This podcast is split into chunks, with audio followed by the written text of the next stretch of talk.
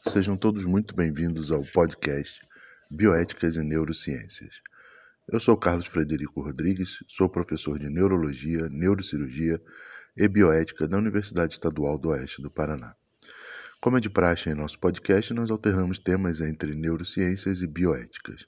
Aqueles que tiverem maior interesse nos temas abordados, deixamos o nosso e-mail rodriguescfa.gmail.com e o nosso blog rodriguescfa.x.com.br neurociências. Sem mais delongas, vamos ao tema da semana: desejo e recompensa.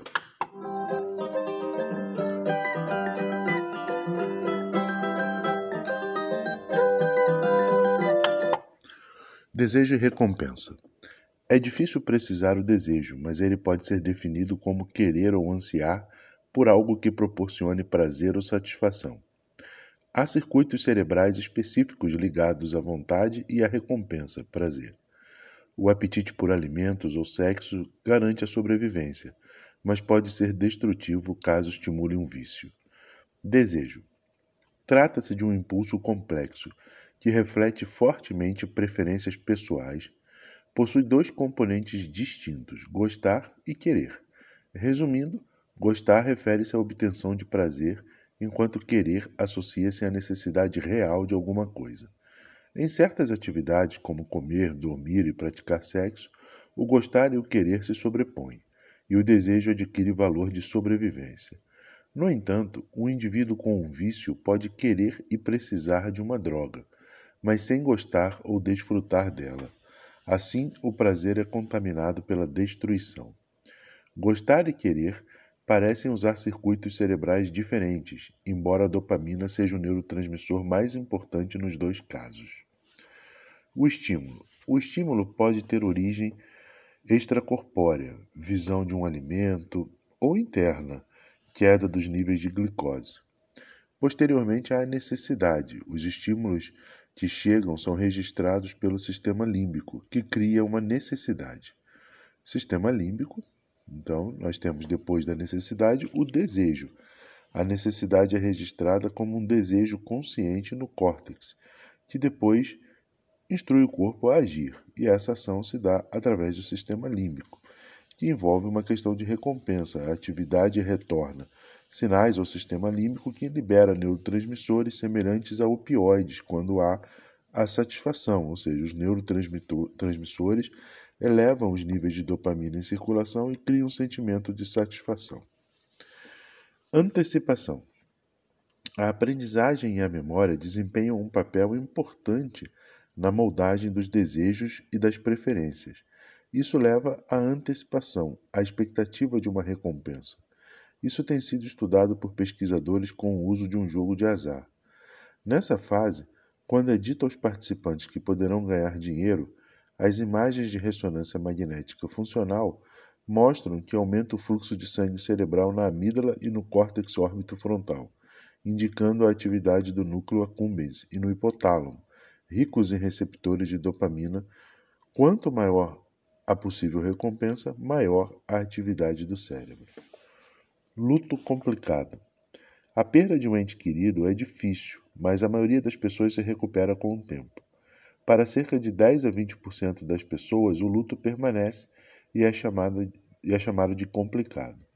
Um estudo com imagens de ressonância magnética funcional revelou que nelas a lembrança dos que foram ativa uma área cerebral associada ao processamento da recompensa, como o prazer e o vício. Um grupo de mulheres foram, a um grupo de mulheres foram mostradas fotos e palavras relacionadas a uma pessoa querida, vítima de câncer de mama. Redes cerebrais associadas à dor social foram ativadas em todas, mas naquelas com luto complicado, as recordações também excitaram o núcleo accumbens, sugerindo que esse estado relacionava-se de alguma forma ao prazer. Busca de prazer e vício. Substâncias aditivas podem ativar o sistema de recompensa da dopamina, proporcionando prazer mesmo não sendo essenciais à sobrevivência. A exposição crônica às drogas leva à supressão dos circuitos de recompensa, aumentando a quantidade necessária para gerar o mesmo efeito. O sistema opiáceo está envolvido no alívio da dor e da ansiedade. A heroína e a morfina unem-se a receptores opiáceos, criando uma sensação de euforia. Os circuitos colinérgicos onde haja nicotina estão envolvidos com a memória e a aprendizagem. A cocaína age nos receptores noradrenérgicos, envolvidos com as respostas ao estresse e à ansiedade. Exposição cultural. O tabagismo é considerado uma atividade altamente social em algumas culturas. A exposição prolongada a substâncias aditivas pode levar a uma dependência crescente ao comportamento que busca a droga e os problemas em abandoná-las. Sistema de recompensa. A via de recompensa começa na área tegmentar ventral e a liberação da dopamina desencadeada no núcleo accumbens.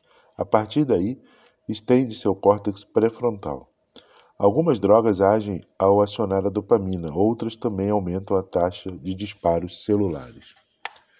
Em busca da aventura. Experiências emocionantes ou perigosas podem causar uma onda de adrenalina e dopamina nos circuitos cerebrais. Isso pode levar à busca por essas atividades, como uma maneira fácil de gerar sentimentos intensos de prazer, seja através de esportes radicais ou de passeios em parques de diversão. Espero que, espero que tenha sido do interesse de todos. No nosso próximo podcast sobre neurociências, começaremos a falar sobre o cérebro social. Um forte abraço e até lá!